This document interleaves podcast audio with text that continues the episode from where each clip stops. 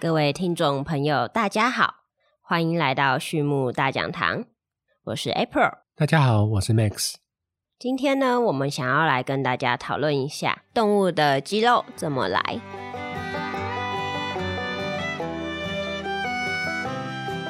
OK，那我想先请问 Max，就是嗯，如果我们平常在养猪啊、养鸡、会养牛的时候，嗯，肉牛，对，就是这些动物呢，我们要怎么去让它生成肌肉？哪一些氨基酸应该说是我们特别需要的呢？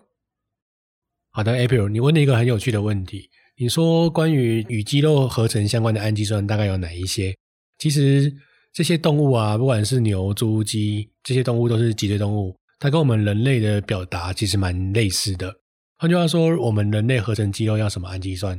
那这些动物呢，合成肌肉大致上也八九不离十，也需要这些氨基酸。那这些氨基酸包含什么呢？第一个就是我们常听到的支链氨基酸。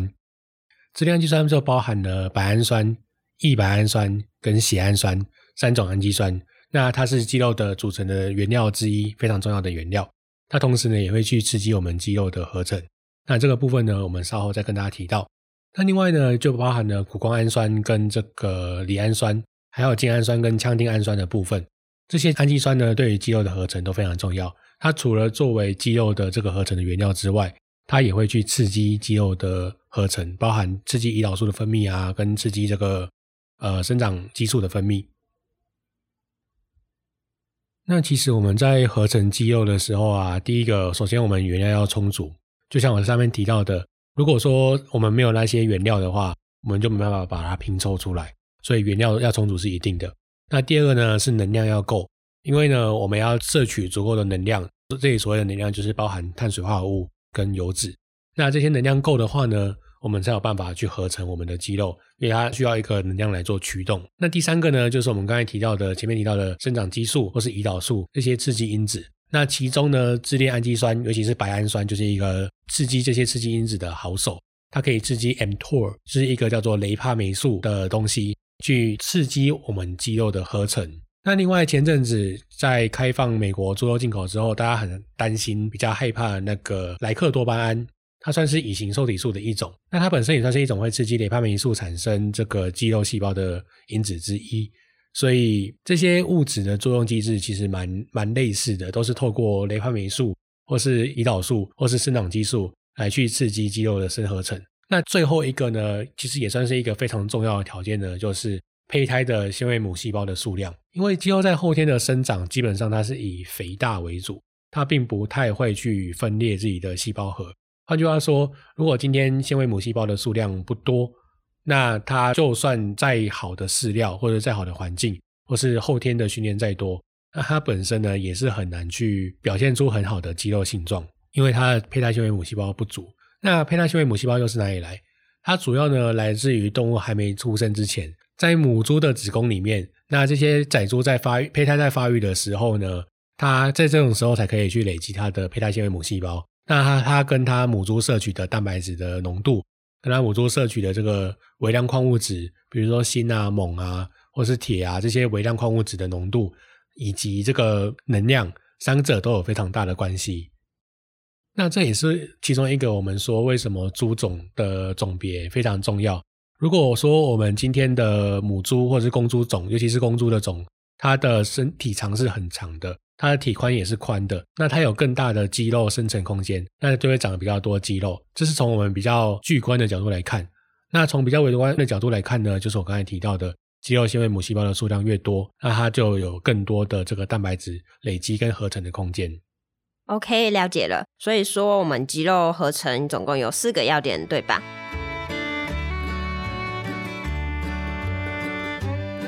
那前面有提到说，要在等会讲的支链氨基酸又是什么东西呢？好的，April，其实所谓支链氨基酸呢，它顾名思义就是一个有支链的氨基酸。那它就包含了我刚才提到的白氨酸，或者是白氨酸的异构物异白氨酸，以及另外一种氨基酸叫缬氨酸。这三种氨基酸呢，都被称之为支链氨基酸。那这三种支链氨基酸呢，它对于肌肉的生成其实是非常重要的。就在于说，它除了提供它肌肉合成的这个基质之外呢，它也去促进这些激素的产生。这些氨基酸呢，通常存在于动物性的原料当中比较多，当然植物性的也有，只是说比较比较稍微少一些些。那以这三种质量氨基酸来说，它们比较常存在在鱼粉或是肉骨粉、血粉等等的这些动物性的原料。那像在大豆啊或者小麦啊这类的原料里面呢，就比较少见。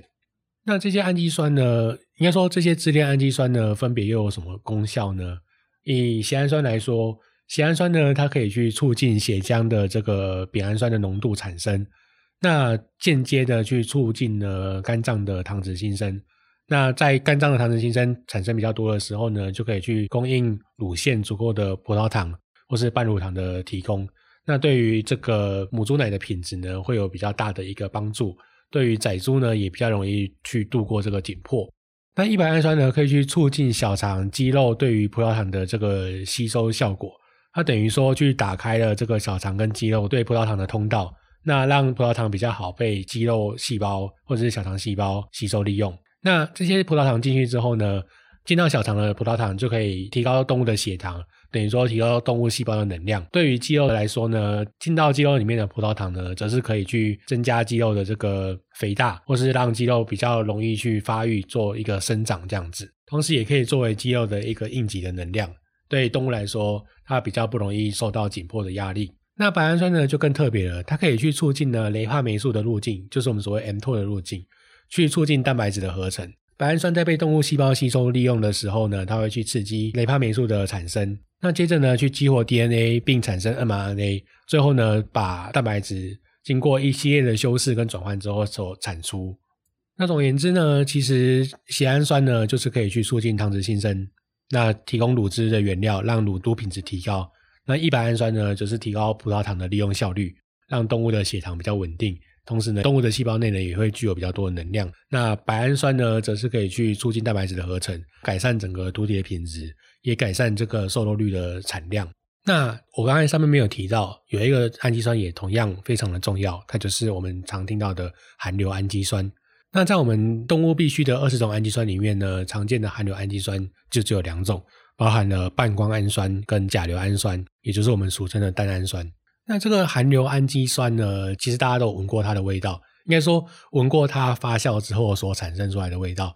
相信大家都可能都闻过这个臭鸡蛋的味道。那臭鸡蛋呢，主要的臭味来源就是这个硫化氢。那硫化氢呢，就是由这些含硫氨基酸被微生物破坏降解之后所散发出来的味道。那这些东西呢，它是主要组成动物蛋白质的一个非常重要的一个物质。那同时，在比如说鸡或猪的这个羽毛。猪的话就是毛皮上面有非常多的含硫氨基酸去组成这个蛋白质的结构，那让它的结构是比较坚韧、比较稳定的。所以含硫氨基酸呢，对于动物的不管是肌肉组成还是毛皮组成都非常的重要。嗯，谢谢 Max，我了解。所以说，像我们平常看到的鸡羽毛啊、猪毛啊，或是说我们人体身上的指甲、头发，这些都是有含硫氨基酸的。而含硫氨基酸对于我们肌肉生成也是很重要，是我们的原料之一。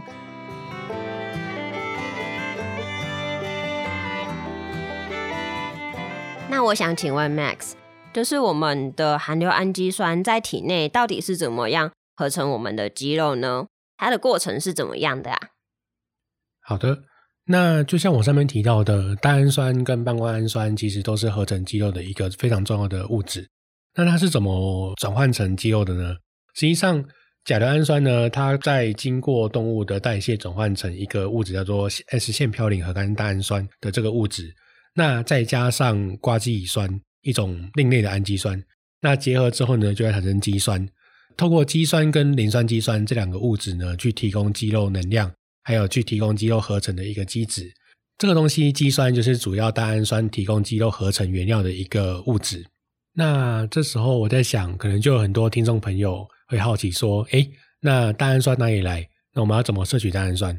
那实际上呢，蛋氨酸它除了经过饲料哦，从饲料里面来之外呢，那我们都知道，其实我们在养猪或养鸡的朋友，我们使用的饲料主要的配方是以玉米跟大豆为主的这个饲料，那里面呢包含的蛋氨酸的含量其实是偏低的，所以呢，我们把蛋氨酸称之为第一或第二限制氨基酸，看动物别的不同。那今天这个饲料里面的蛋氨酸不够，那我们怎么办？我们就加纯化的蛋氨酸。但是纯化的蛋氨酸很贵啊，纯化的蛋氨酸不便宜。那我们加进去之后呢，可能它的蛋氨酸的含量还是不够，再加上动物在吸收蛋氨酸的这个受体是有限的。换句话说，有时候你加太多蛋氨酸，它没办法吸收，它排出来，那就变成说它排了一个含硫量很高的物质出来，它其实对环境呢也是造成一个污染或破坏的。所以说，我们今天要怎么去节省这个蛋氨酸的用量，或者说？我们要怎么去让蛋氨酸可以比较有效的被动物利用？那这时候就有人提出了使用这个甜菜碱的方式。可能有些听众朋友也有听过甜菜碱。甜菜碱呢也算是一种饲料添加物，它的学名呢叫做三甲基甘氨酸。换句话说，它是氨基酸的一种异构物，它接上了三个新的甲基上去，然后就形成了三甲基甘氨酸这样子。那正常来说，动物的体内我们的酵素比较受限。我们只能把蛋氨酸转化成半胱氨酸，透过这个方式呢去补充半胱氨酸的缺乏。但是呢，我们不能把半胱氨酸变成蛋氨酸。那在这种时候，如果说今天有存在甜菜碱的话，可以把它的三甲基甘氨酸的其中一个甲基分给这个同型半胱氨酸，算是半胱氨酸的一种异构物。那把这个甲基分给同型半胱氨酸之后呢，它就会形成甲硫氨酸，作为一个另类补充甲硫氨酸的方式。所以说，有些人会使用甜菜碱来增加这个动物的肌肉的产量，是透过这种比较间接的方式去促进甲硫氨酸的生成，再借由甲硫氨酸透过前面刚才提到的路径形成肌酸、肌酸酐，然后最后呢形成肌肉的累积的方式。好的，Max，那这样子我大致了解说甜菜碱是怎么样把半胱氨酸转化成甲硫氨酸，进而去促使我们动物生长肌肉的了。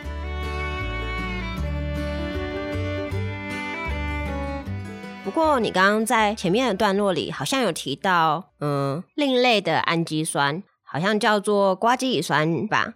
所以它是什么样的东西呢？好的，April，你问了一个很有趣的问题。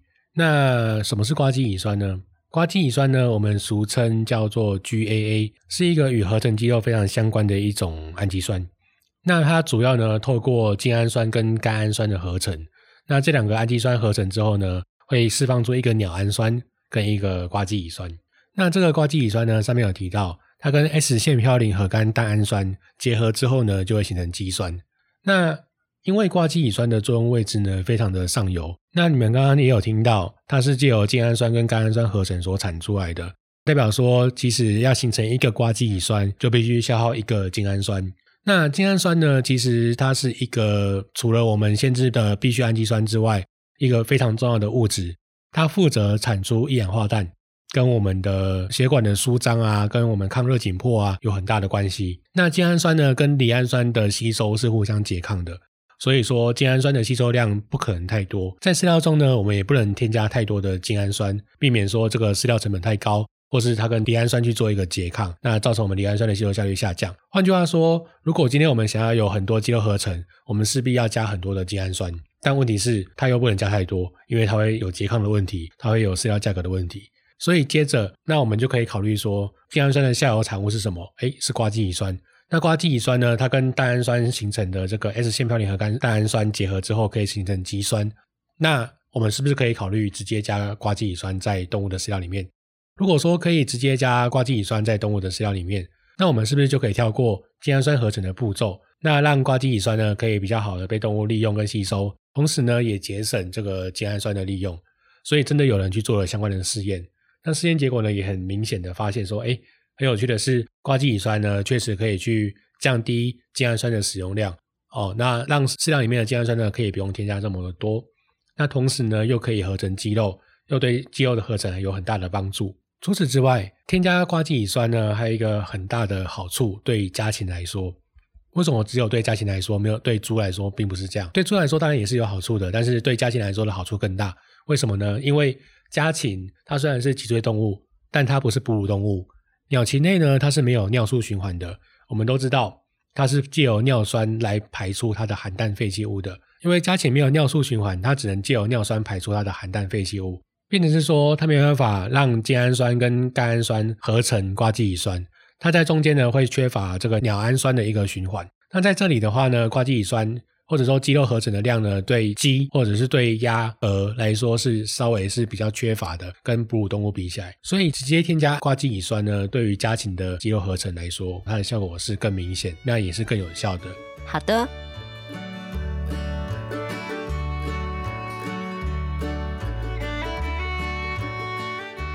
那么，谢谢 Max 今天的分享。我们今天了解了许多氨基酸对肌肉合成的重要性。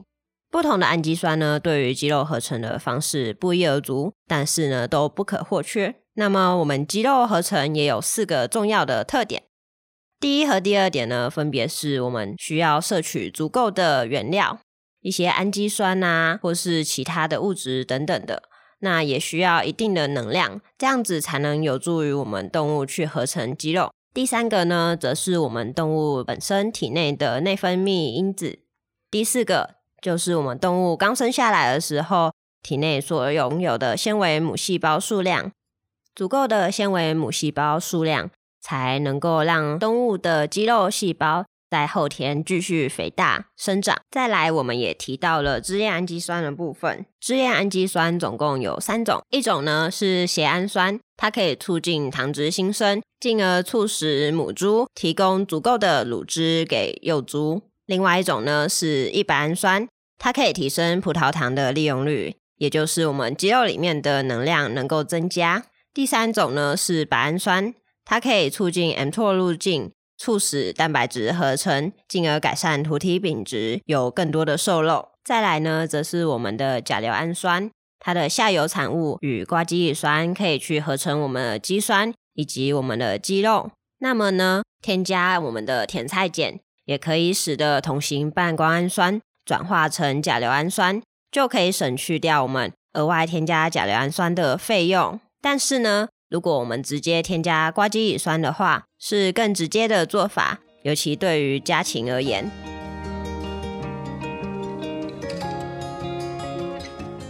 好的，那么我们今天的分享就到这边。再次感谢各位的收听。对于畜牧大讲堂有兴趣的朋友们，也欢迎来订阅我们。有问题的话，也欢迎留言，或者是透过简介中的 email 与我们联络。那么我们下次再见喽，拜拜。